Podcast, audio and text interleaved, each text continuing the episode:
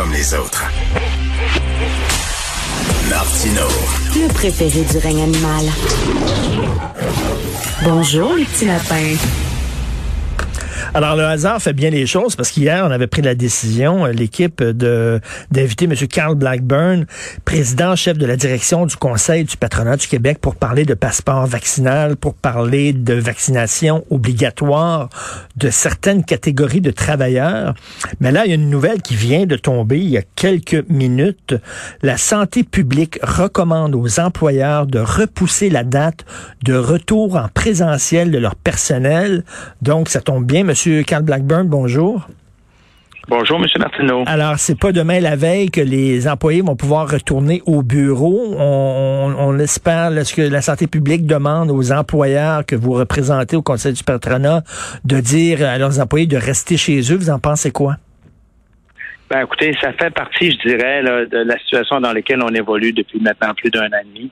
Les employeurs ont, ont, fait des pieds et des mains pour bien évidemment respecter les avis de la santé publique, de s'assurer que la santé de leurs travailleurs, de leur clientèle euh, n'était pas mis euh, en danger, si on peut le, dire de cette façon. Nous avons euh, jusqu'à maintenant eu l'occasion de travailler sur des plans de retour au travail. les employeurs sont prêts, ont les plans en main. Plusieurs d'entre eux ont déjà des politiques dénoncées concernant, par exemple, le retour au travail en forme hybride, probablement dans plusieurs cas. Mais évidemment, on ne veut rien forcer. Et lorsque le gouvernement a annoncé le retard ou le report de l'entrée euh, au bureau de ses propres fonctionnaires, ben, on fallait bien s'attendre que la demande allait venir également pour que le privé puisse également faire sa part et euh, retarder euh, le retour. Donc c'est pas c'est pas c'est pas une surprise pour vous là, vous vous attendiez à ça là. C'est pas une surprise. Écoutez, ça fait partie de la situation qui évolue à tous les jours. On le voit bien. On part d'une situation où ça va mieux. On pense que tout est fini et soudainement on retourne dans une moins belle période. Alors, euh, ça fait partie, je dirais, de la situation. Alors, on respecte les consignes. Euh, J'imagine vous, bon, vous parlez euh, à, plusieurs euh, employeurs, à plusieurs patrons. Euh, ils disent quoi leurs employés? Est-ce qu'ils sont contents de faire du télétravail? Moi, j'ai l'impression que le télétravail, au début, t'aimes ça, c'est le fun. Wow, je reste à la maison, j'ai pas besoin de porter de cravate, etc. Mais tu te rends compte après que, premièrement, rencontrer tes confrères, tes consoeurs autour de la machine à café, ça te manque que tout le temps avoir le frigo à côté puis la télévision ouverte aussi, c'est tentant. C'est moins le fun que ça a l'air, le télétravail. Ben, D'abord, le télétravail, M. Martineau, euh, une chance que la technologie, premièrement, était au rendez-vous en mars 2020 pour permettre de maintenir un niveau d'activité économique très élevé et ainsi euh, continuer d'avoir une certaine croissance ou euh, une, une, stabilité économique. Ceci étant dit, le télétravail, ce n'est pas pour tous les employés et ce n'est pas pour tout type de donc, c'est pas adapté à tout le monde. Alors, on le voit bien, il y a des postes qui sont plus difficiles, c'est plus, euh, c'est plus facile pour certains autres. Mais ce qu'on constate, par contre, c'est que le télétravail euh, est, faire partie maintenant de notre environnement d'organisation du travail. Plusieurs de nos membres vont favoriser une forme hybride de travail qui va permettre d'une part de maintenir euh, des activités en présentiel avec la dynamique de groupe, les discussions autour de la machine à café, etc., mais qui va aussi permettre d'avoir une certaine flexibilité parce qu'on le voit bien, dans plusieurs cas, le travail s'est même très bien réalisé à partir de la maison. Mais, mais, mais M. Blackburn, vous n'êtes pas sans savoir que c'est le principe du, domino. Ça va avoir un impact économique, entre autres dans le centre-ville de Montréal. Donc, ça veut dire euh, moins de moins d'espace de bureaux nécessaires. Euh, donc, on va se retrouver avec des tours à bureaux qui vont avoir des bureaux libres. Moins de gens qui dînent dans les restaurants sur l'heure du dîner parce qu'ils restent chez eux puis mangent à la maison. Donc, tout ça euh, a des impacts. Là. Ça peut avoir des conséquences, vous faites bien de le mentionner. Et c'est pour cela qu'il va y avoir beaucoup de flexibilité, je dirais, puis d'agilité qui va euh, incomber euh, aux employeurs. Mais en même temps, euh, il n'y a personne qui va prendre des décisions forçant un retour au travail ou forçant le maintien du télétravail à plein temps pour ses employés, parce que le contexte de la pénurie de main-d'œuvre fait également en sorte que les employeurs sont beaucoup plus attractifs, veulent être beaucoup plus attractifs pour leurs propres employés et évidemment attirer des gens dans leurs organisations. Alors, quelles seront les meilleures conditions qui pourront être offertes? L'organisation du travail va encore beaucoup évoluer dans la prochaine année, dans les deux prochaines années. Il va y avoir des essais, il va y avoir des erreurs, il va y avoir des retours euh, mhm. présentiels à plein temps. Je pense que le monde du travail a évolué beaucoup dans les derniers 18 mois, mais va continuer d'évoluer dans la prochaine année, deux prochaines années. Puis on va probablement euh, atteindre un, milieu qui va être en équilibre avec euh, la réalité économique dans laquelle on évolue, euh, maintien d'activité économique, bien évidemment, dans les centres-villes, principalement à Montréal, et un équilibre avec les travailleurs qui, eux, ont apprécié dans plusieurs cas la tenue du télétravail. Et là, la grosse question qui va se poser, c'est la question, parce que le passeport sanitaire, c'est fait, là, mais la grosse question, c'est la vaccination obligatoire. Et là, on voit que euh, il y a des grandes banques, hein, BMO, Toronto Dominion, euh, Banque Royale, qui euh, demandent à leurs employés de se faire vacciner. vous pensez quoi? Là, où se situe le Conseil du patronat du Québec là-dessus sur la vaccination obligatoire des employés?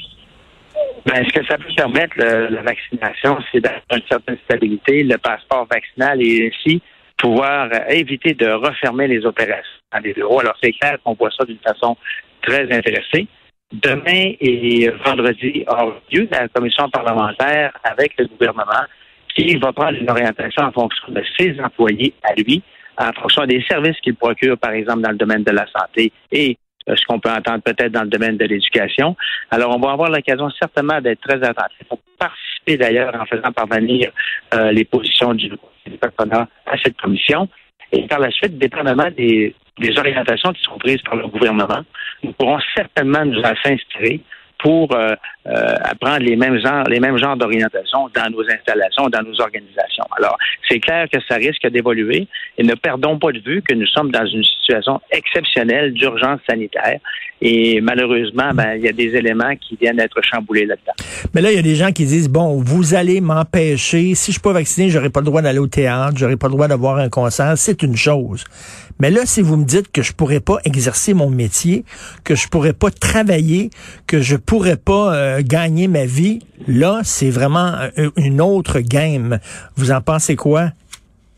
Ben, sans aller aussi loin, peut-être que vous pourrez continuer de travailler, mais vous devrez probablement continuer de porter le masque. Vous devrez probablement subir des tests sur, une base régulière pour euh, assurer que vous n'êtes pas porteur de la COVID.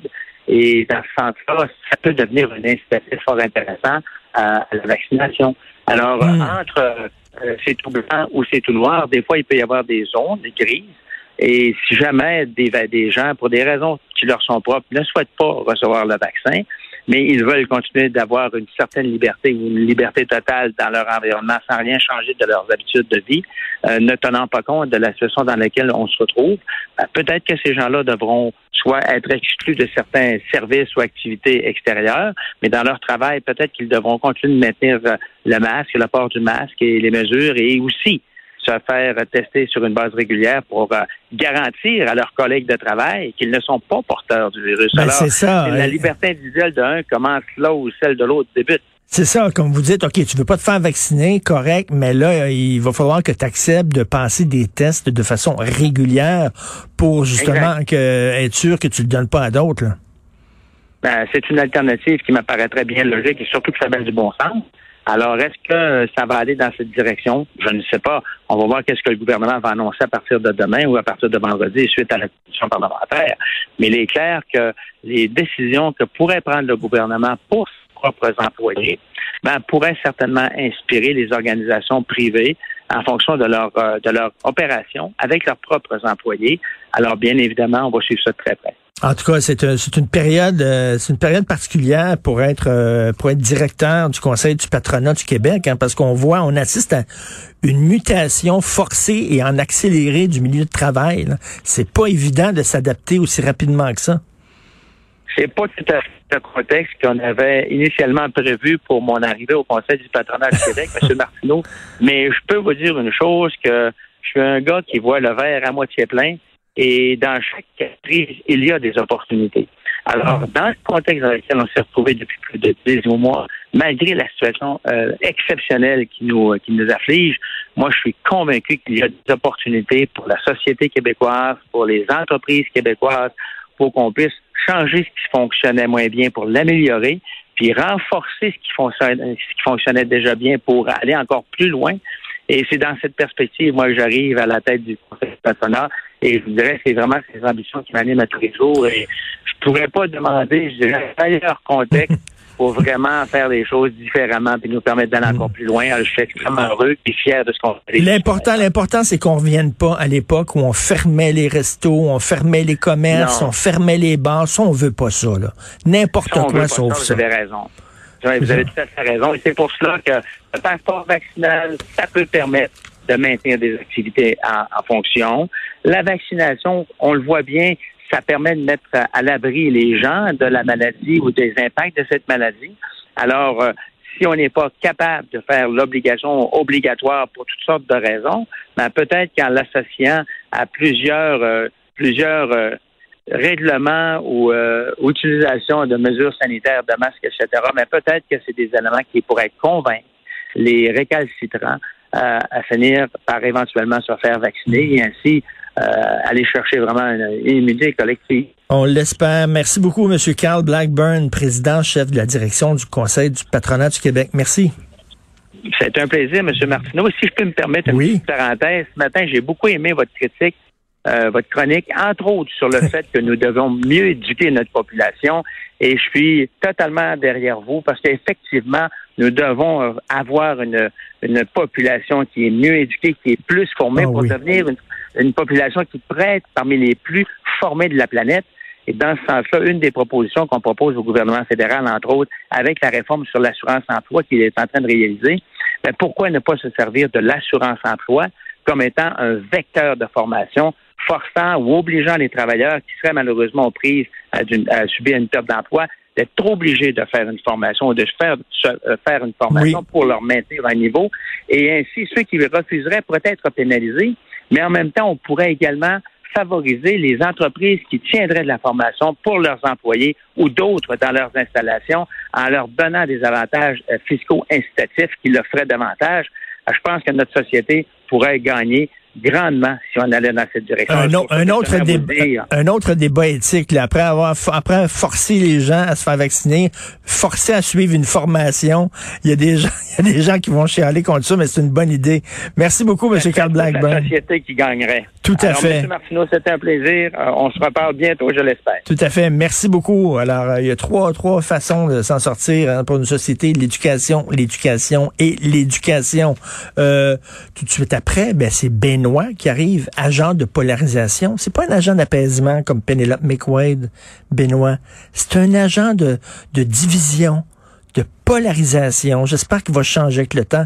Et euh, je remercie mon équipe de choc, euh, le duo de choc, Maude Boutin à la recherche. Merci beaucoup, Maude. Achille Moinet à la réalisation, à la console. Merci. Tant qu'à vous, ben, on se reparle demain, 8 heures. Bonne journée.